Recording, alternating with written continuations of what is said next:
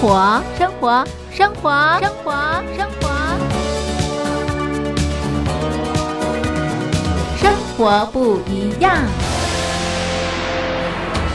收音机旁的听众朋友，您好，欢迎收听《生活不一样》，我是嘉玲。好的，收音机旁的好朋友，嘉玲东山林今年度推出的第一个活动已经登场喽。这个活动的名称是“我在疫情下的生活”。怎么样参加活动呢？马上进入活动小广告。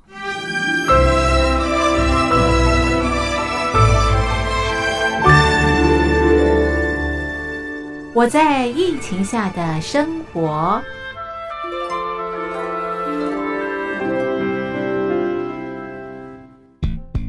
三十六点一度，很健康。哇！COVID-19 新冠肺炎在全球蔓延后，量体温成为日常，走到哪量到哪。还有啊，戴口罩也是生活必备，没戴口罩寸步难行。哦。非常时期，能不要出门就不要出门，在家办公最安全。三餐买外送，购物到线上，尽量避免跟人接触。非得出门也要与人保持距离，小心再小心。回家后一定要勤洗手。啊，反正心里怎么说呢，也有点紧张。病情现在这么严重，心里总有点恐慌的。回去以后赶快的就，就是。洗仔细的点儿，哎，洗彻底的点儿。而现在没有健康码核酸检测，在大陆哪儿都去不了，出国旅游更是想都别想。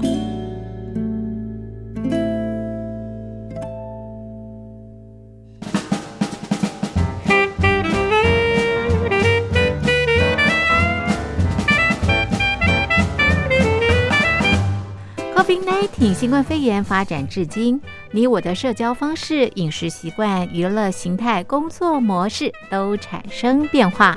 你的生活因为 COVID-19 新冠肺炎又有什么样的改变呢？马上写下来参加征文活动。我在疫情下的生活，就有机会得到短波收音机哦。活动从三月一日进行到五月三十一日。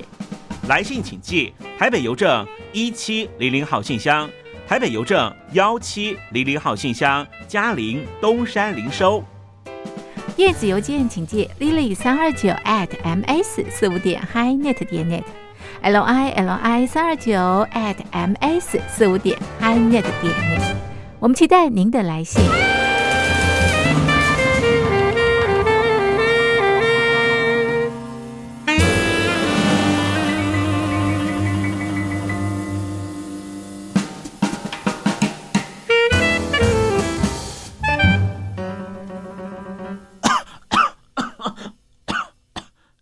哎，别害怕，我我没有染病啊，我只是喉咙痒痒的。我在疫情下的生活，好，现在咳嗽呢，都很担心别人啊误会误会我们啊染疫了，对不对？好，所以呃，其实这也是生活的这个改变。好的，这是啊嘉陵东山林今年推出的第一个活动。我在疫情下的生活，我想 COVID-19 新冠疫情对我们的生活影响方方面面相当相当的大哦。收音机旁的听众朋友，感触一定非常非常的深刻。只要写下疫情对你生活的改变，寄给我们，就可以参加抽奖，就有机会拿到我们的短波收音机。活动进行到五月底，请大家告诉大家，赶快来参加活动。嘉陵东山林在台北等候听众朋友的来信喽。白色笼罩山。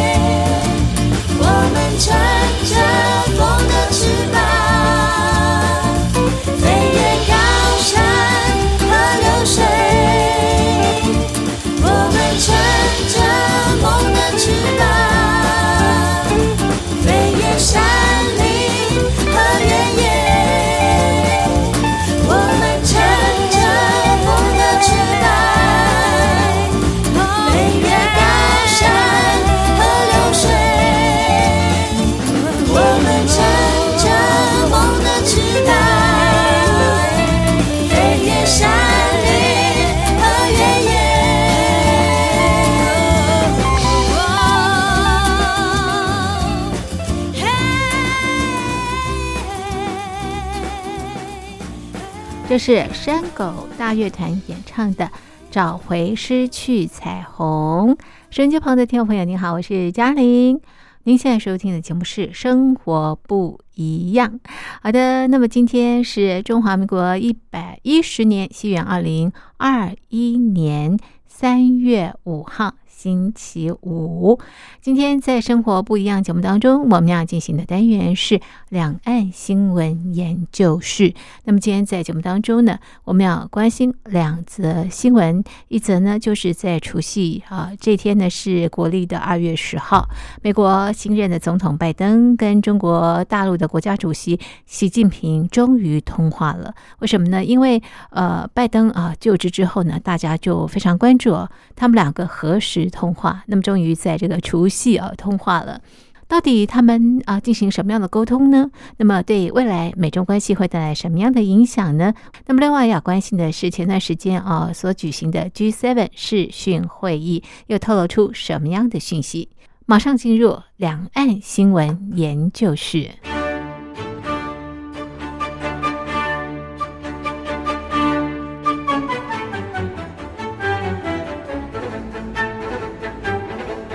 两岸新闻研究室。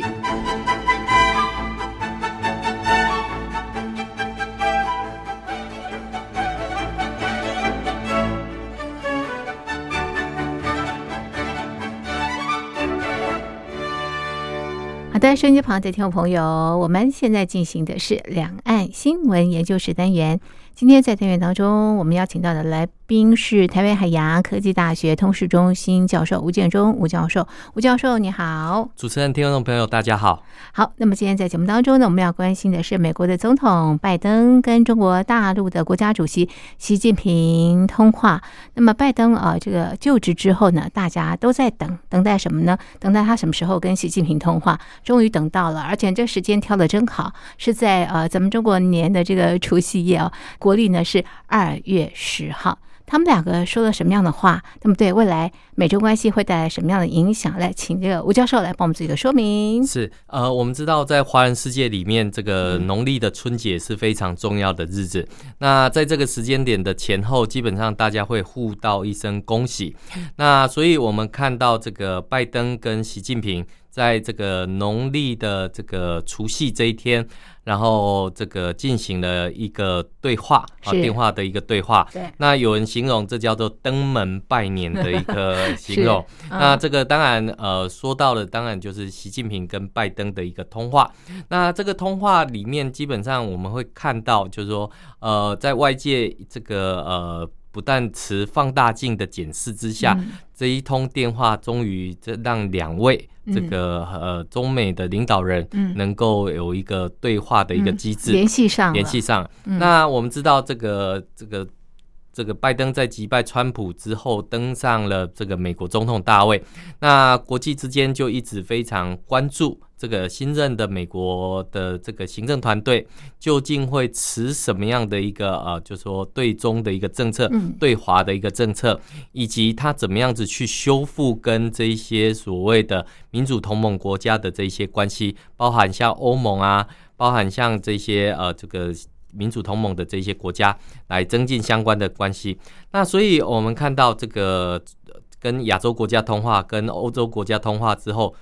这个迟来的一通通话里面，我们看到这个拜登在他的 Twitter 上面说：“我今天跟习近平 President Xi 来做通话，祝中国人农历新年快乐。我同时表达我们对于以下事情的忧虑：嗯。北京的经济政策作为、嗯。对人权的侵害，嗯。以及对台湾的恫吓。我嗯告诉他，我将在符合美国人民利益的情况下，嗯。与中国合作。嗯。那所以看起来，这个呃，拜登。拜登在嗯。他的 Twitter 上面所写下的这一段文字，对。呃，这个他也主动提到，这个他跟习近平通话将近两个小时，嗯。但是对于细部的内容的一个部分，他简化成文字的话，就是呃我刚刚所念的这一段的内容。嗯。那换句话说，呃，在新任的美国总统上台之后，呃，对于所谓的呃对中的政策里面，就诚如我们过去的分析一样，不是只有看这个美国政府怎么说，更重要是看他做了些什么。所以呃，我们看到在二月十号除夕的这一天里面，我们看到这个美国一连串有三个动作。第一个当然就是拜登跟这个习近平的一个通话，嗯另外，在这一通通话之前，我们看到了拜登亲自前往五角大厦，也就是他首次在上任之后亲自到了国防部，宣布要成立国防部中国工作小组，由国防部特别顾问莱特纳来领军。这个工作小组是要快速的来进行政策的建议，并且强力的应对这个中国相关的事务。那换句话说，我们看到这个除了通电话之外，其实这个拜登也做了相关的这一些布置。嗯，那更重要的是，在这个呃二月十号这一天，呃，中华民国的驻美代表肖美琴也到了国务院去跟这个驻青有了一个对话的一个嗯。部分。那这种种的作为里面，其实我们都可以看到，在农历春节过后的这种美中台关系，呃，有它延续的一个部分，嗯那也有它开展的一个部分。也就是说，在过去的里面的竞争之外，嗯当然也有合作的一个部分。但是在哪些部分合作，在哪些部分呃、嗯来做这嗯竞竞争？那我们会看到，其实从美国政府的这几个谈话里面，我们大概可以看到几个基调出来。嗯是就是说，呃，在过去里面，呃，很多人都讲民主党是比较亲中国大陆的一个部分。可是自从拜登上台之后，其实不管是他推出来的这些内阁人选，以及呃他对外的这些谈话，以及我们看到习近平跟拜登的这个通话里面，我们看到他们有一些核心的议题上面来讲，对美国是没有办法嗯这个忍让的一个部分，包括了嗯北京的经济政策作为，另外一个是对人权的侵害，第三个是对台湾的恫吓。换句话说，这些都是美国人没有办法忍受的。那美国虽然没有办法忍受，但是还是要把这样的一个呃，就是对中的政策上面来讲，导正到对美国国家人民有利益的一个方向。嗯那在这样的一个时间点里面，当然呃我们知道华人社会嘛，嗯农历春节都是要讲好话、是说好事的是时候。但是我们看到拜登的这一通电话里面有立场、有态度，当然也有温暖。嗯那所以很明确的就告诉习近平，嗯未来美国的这个关注的重点有哪一些？嗯当然，最重要的是，我们知道中国共产党呃，在二零一二一年是要进入到所谓的建建党一百年的日子里面来，所以我们会看到大家都在互相揭露底线的一个嗯部分。那也就是说，你不能去呃这个跨越了我的红线，嗯你也不能去跨越了我的底线的一个部分。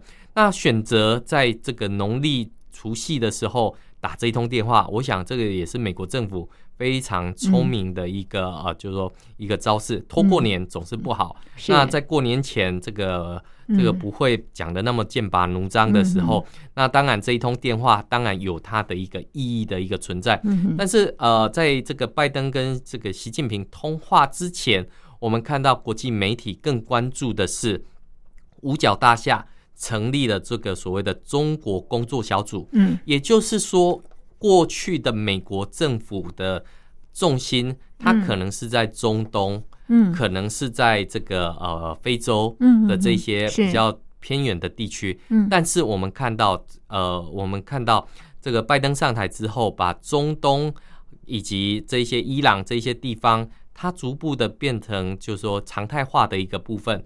更重要，它要应对的呃这个国家政策嗯。跟国家方向，其实就是、呃中国大大陆。那在中国大陆这一边里面，呃，我们看到拜登也有提到哦，嗯。面对中国大陆，他必须要有一个所有政府部门一起跨部会、嗯。跨党派，还有跨盟友之间的策略。换句话说，美国它不会再像过去川普一样自己单独蛮干，他会透过跨这个部会、跨党派，还有跨盟国的一个关系，嗯。一起来应对中国大陆的崛起。嗯哼，那透过一个呃，用大陆的话来讲，这叫组合拳。好、嗯哼这个过去里面可能都只有单一的这种拳法。对，那现在的这个拜登，他可能会是一种组合拳的一种形式。嗯那我们看到，在面对中国大陆的这一块里面，拜登政府的这个国防部长，我们之前也谈过，他其实就是一个鹰派。嗯那他的重心从过去的中东还有反恐，都已经转移到中国大陆里面来，所以我们会看到，哦，这个美国在这个农历这个春节前有一个非常大的动作，就是他一上任之后，我们看到拜登就派出罗斯福号航空母舰嗯。进入到这个南海，是。来回应中共军机来嗯恫吓是。台湾的一个情况。是。那在二月初的时候，我们看到美国宣布跟日本的自卫队，还有澳洲的皇家空军来共同进行太平洋军演，规模超过了两千人。最重要的是，F 三十五战斗机首次停靠在帛琉。那美国海军在二月九号，也就是在农历除夕前，嗯呃，两大航空母舰战斗群在南海首度进行联合军演。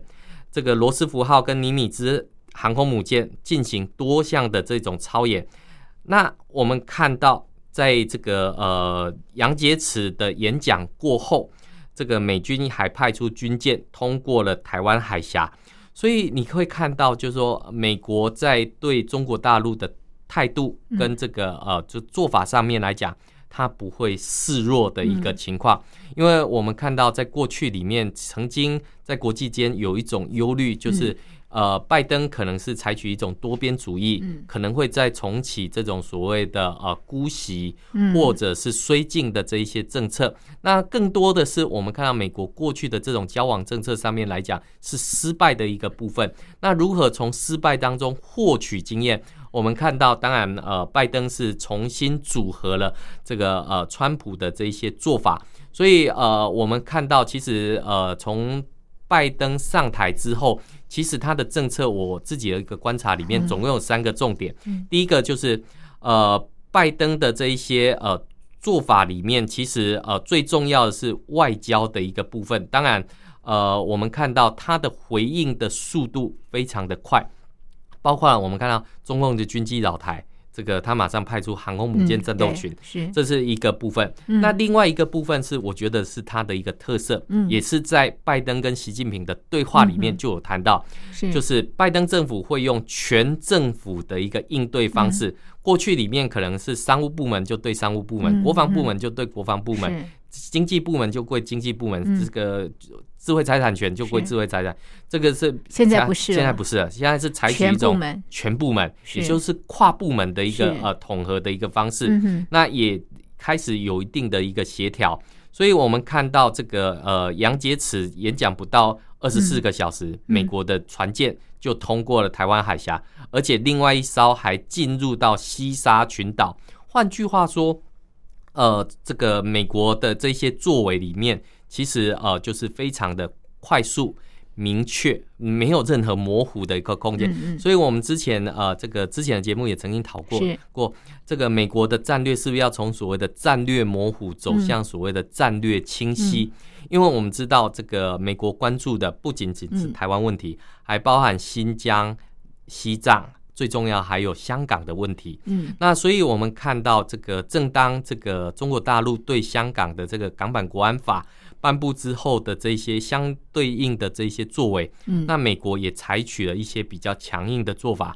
那甚至于我们可以看到，连英国的这个航空母舰嗯都要从这个呃欧洲要来到这个太平洋来跟这个日本、美国来进行这样的联合军演的这样的一个讯息，其实都没有断过。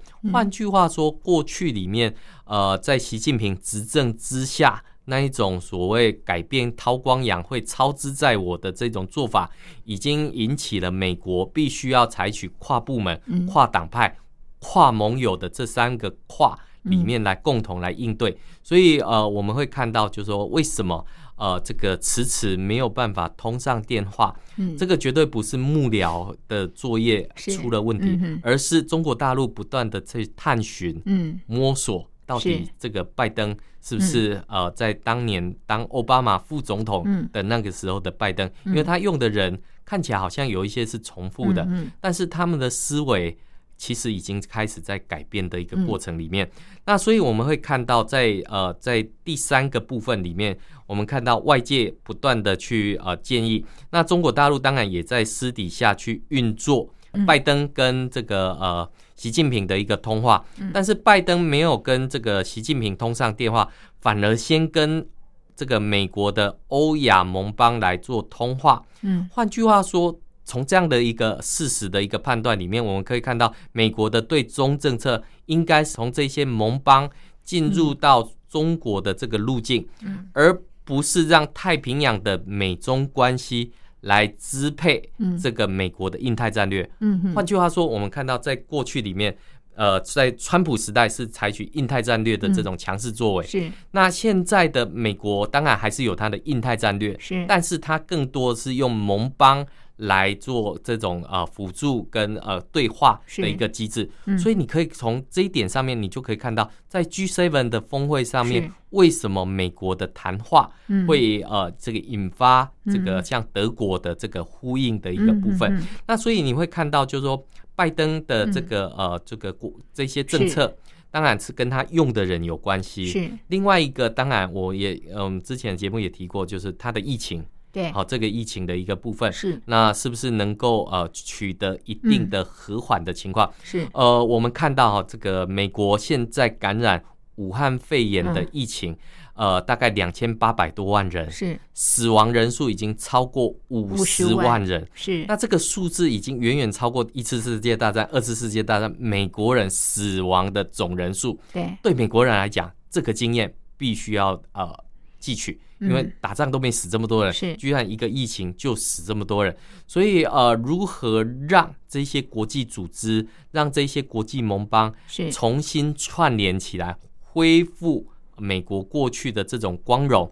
这种美国的光荣不是说要当美国第一，嗯。而是要有由美国人来领导这个世嗯。界的这种概念。我想从这个拜登。拜登跟这个习近平的一个是。对话里面，其实你就可以看到这个中间的呃、嗯这个差异是的一个地方。那所以这通电话里面，当然辅助上面来看的话，我们看到在同一天，肖美琴这个台中华民国驻美代表肖美琴进入到国务院。而且最重要是，国务院主动释出肖美琴前往国务院拜会亚太驻青金城的这个照片。也就是说，在过去里面，我们看到在川普时代有解开台湾跟美国的这种交往限制。那过去大家在判断，包含中国大陆外交部在判断，拜登会不会延续川普的这个政策？那我们看到国务院主动释出嗯这个中华民国驻美代表拜访国务院的这个照片，就可以看到这样的一个政策是有高度延续性。那所以我们看到，就是说中美中的关系是从习近平跟拜登的通话开始。嗯。那接下来在二零二一年的这个期间里面。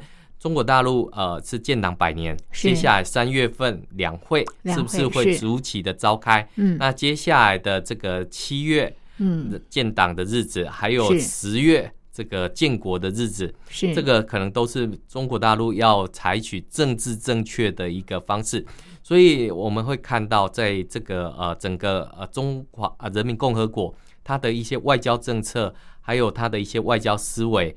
呃，我想对随着美国的外交人士逐步就定位是的一个情况之下，将来可能还有更多需要应对的这样的一个空间。是好，所以呃，美国总统拜登的这通电话其实也非常啊、明白的传达了这个拜登政府未来对中国大陆的这个呃应对的一个这个态度，其实是很清晰的啊。好的，那刚刚也提到这个 G7 啊，其实这次的这个 G7 啊，因为疫情的关系，所以用视讯的方式啊。那么在这次的 G7 当中呢，也这个联合声明集体要对抗中国大陆的这个挑战，为什么呢？我们待会再请教吴教授。我们先来欣赏一首好听的歌曲，歌曲之后再回到节目当中。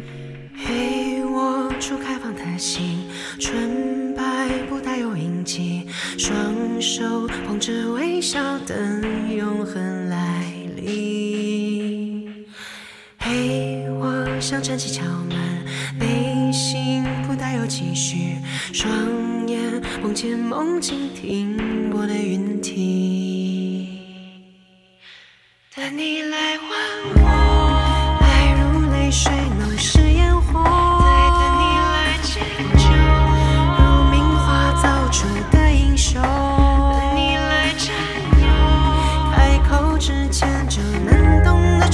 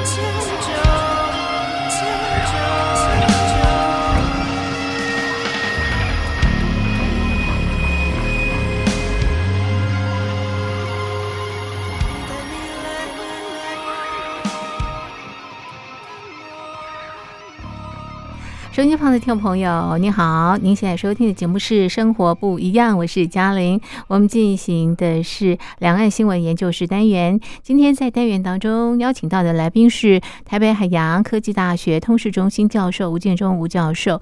那么呃，今天啊，在单元当中，首先关心的就是在二月十号，也就是除夕夜啊，这个呃，美国总统拜登啊打电话给大陆的国家主席习近平，那这个也非常明确的表达了未来拜登政府会怎么样应对中国大陆啊。哎，不过这通电话，习近平他回复了什么？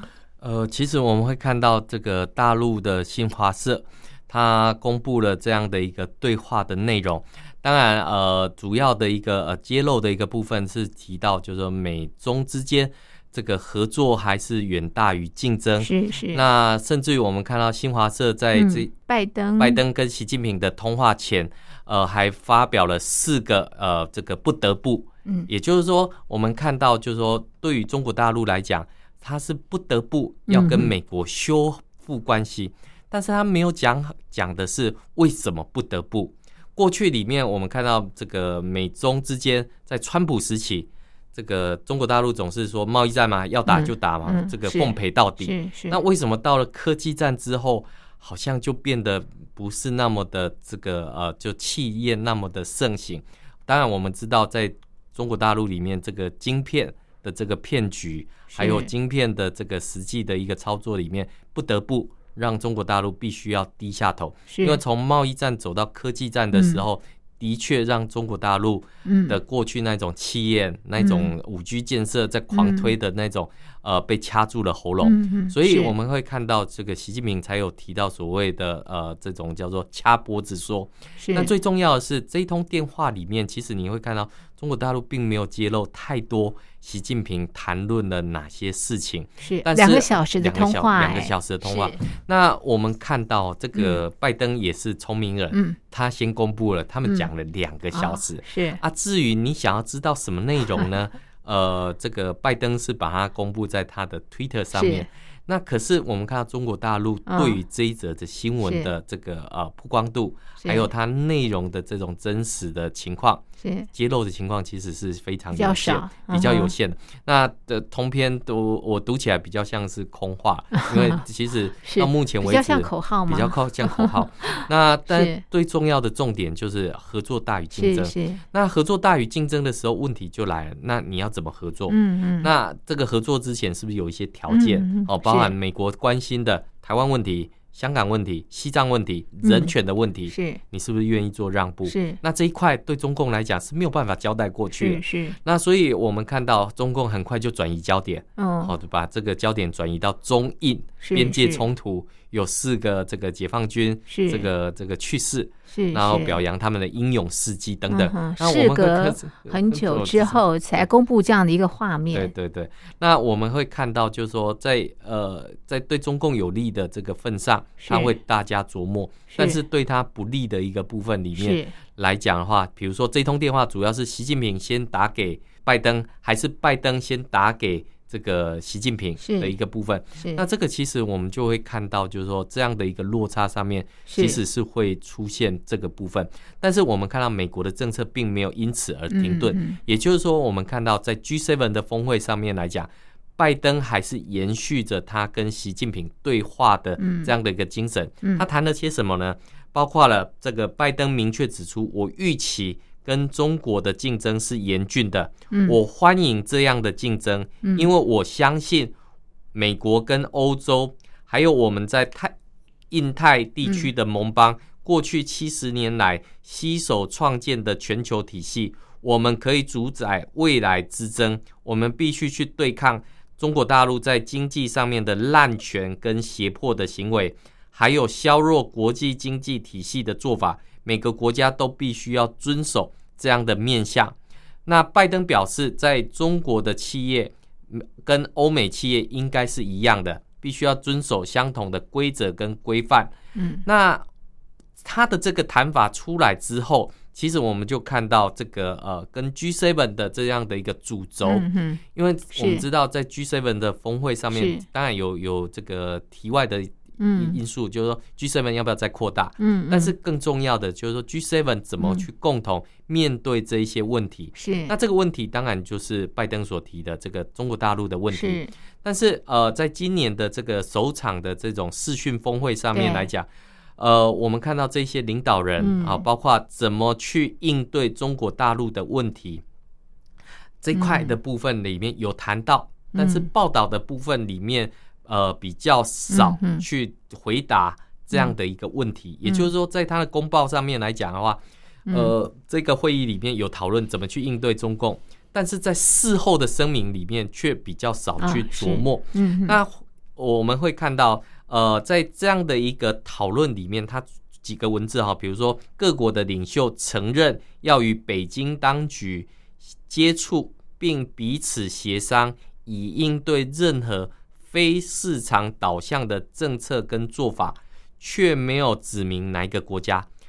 也就是说，我们看到 G7 峰会有点出了问题，嗯但是他事后的声明却没有那么的尖锐。嗯也就是说，美国跟这个 G7 的这些国家里面，如何共同来协商，嗯来面对中国大陆的这个问题上面来讲，其实呃，当然呃，各个国家里面还是有各怀鬼胎的一个嗯哼哼部分，各有各自的利益啊，各有各自的利益。是是，但是我们会看到哦，就是说，像这个德国总理梅克尔，他就很强硬的表示，面对中国大陆的问题，在过去几年，中国大陆取得了全球影响力。我们作为跨大西洋联盟跟民主国家的组织，必须采取具体的行动反制。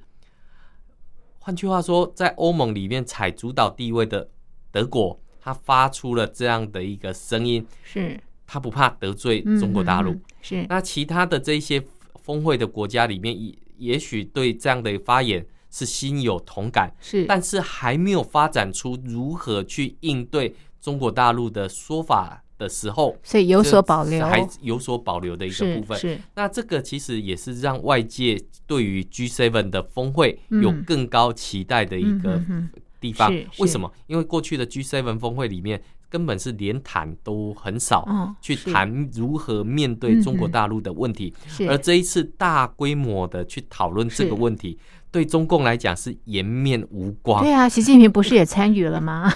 那这对对这样的一个峰会上面的一个部分，居然大家是来检讨是这个习近平的嗯这样的一个啊，就是说举措，是，然后让周边国家产生了不管是威胁嗯或者是啊这个服从秩序的这一些讨论。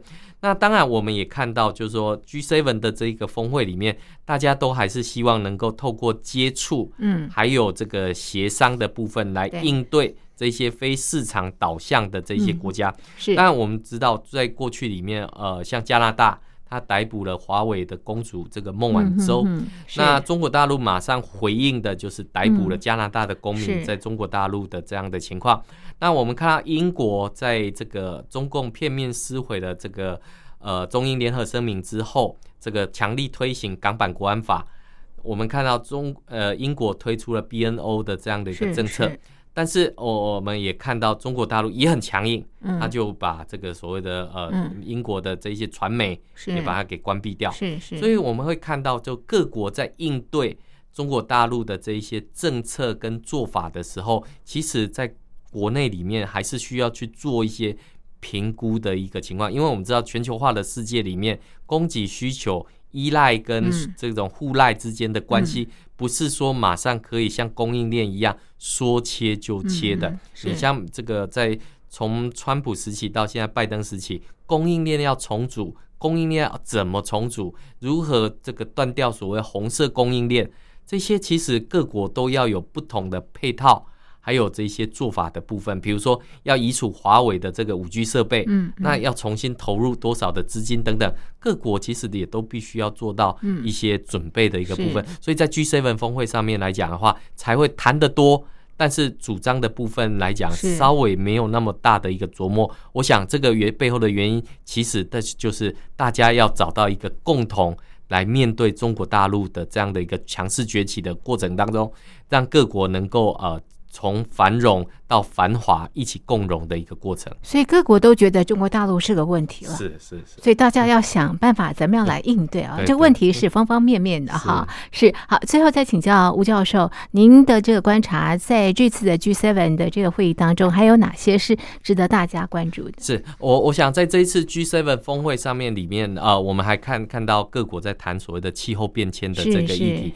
那呃，我们知道在过去川普任内，他撕毁了这个这个呃所谓的巴黎气候协定，没错。那如何能够从这个呃所谓的巴黎气候协定的这个呃美国不参加，重新嗯回到这样的加入的这样是体制里面？更重要是，美国要怎么样子去修复跟盟友之间的关系？是我们看到在这一次的峰会里面，拜登已经提出来，他要跟盟友修复这一些关系的嗯时候，那也就是说，除了在科技上上面的一个合作之外，嗯另外上面就是说修复民主同盟国家的这种呃这种共同价值的这个部分来讲的话，我们想这个拜登已经提出了一连串的保证，这个保证包含了重返这个、嗯。呃这个气候峰会是。的这样的一个协定的这样的说法，所以你会看到，就是说，其实这场峰会最重要就是我们看到熟悉的美国又回来了，嗯。然后负责任的美国又重新嗯。呃回到世人面前，嗯。因为我们看到过去的川普任内里面那种嗯。我行我素的一个嗯。部分来讲的话，是。的确也让这个民主国家同盟疲于应对是是。的一个情况。啊那当然，呃，最重要的是，呃，在这个呃二零二一年的这个时间点，其实包含疫苗，包含这个病毒怎么样子去通报，嗯。然后包含这个呃讯息怎么去流通。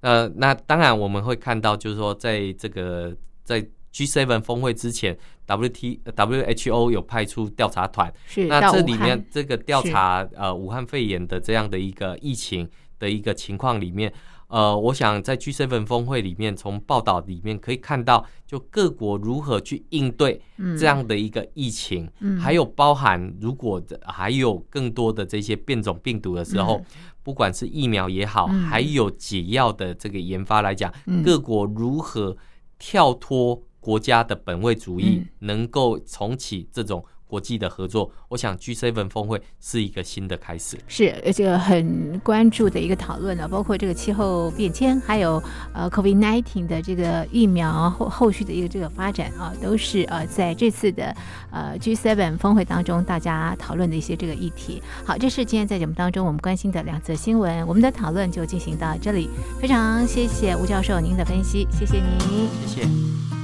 又过了秋天，来不及散场的落叶，又大了一岁，酸甜苦辣慢慢体会，耶、开始整理好我混乱的思维，也把那些柔弱统统都击退。再多给我一次机会，这些偏心的症结重新定义我是谁。多爱自己吧，还等什么